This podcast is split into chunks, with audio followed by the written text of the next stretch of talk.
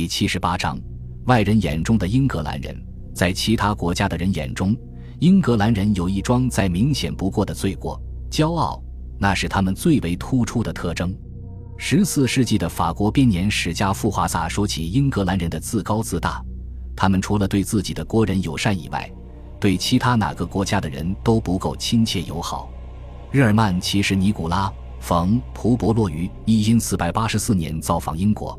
他抱怨说：“英格兰人自以为是世界上最睿智的人，英格兰以外的世界并不存在。”十五年后，一位威尼斯旅客说：“英格兰人十分热爱自己以及自己拥有的一切。每当他们看到一位英俊人士，他们都会说他长得像英格兰人。其他国家的人都认为英格兰人长着尾巴。”一新一百九十年，西西里岛上的希腊人被迫招待过境的英格兰十字军。他们称其为“长尾巴的英格兰人”。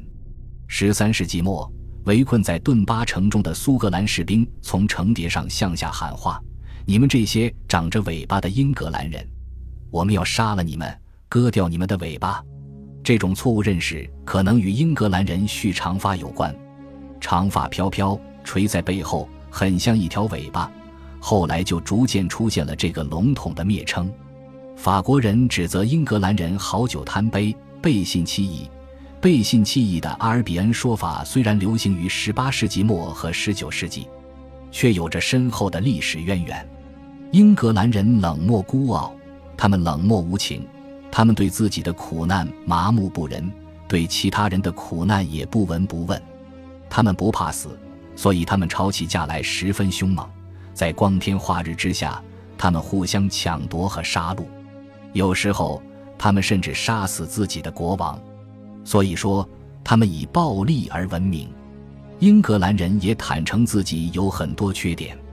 成书于十四世纪初的《爱德华二世本纪》的作者断言，他的同胞们骄傲自满，工于心计，且好作伪证。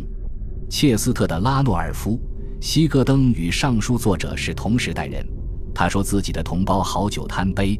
贪婪无度且欺诈成性，英格兰人好酒贪杯似乎成为千夫所指的毛病。它出现频率之高，被人诟病之深，很快就成为英格兰人的滑稽形象了。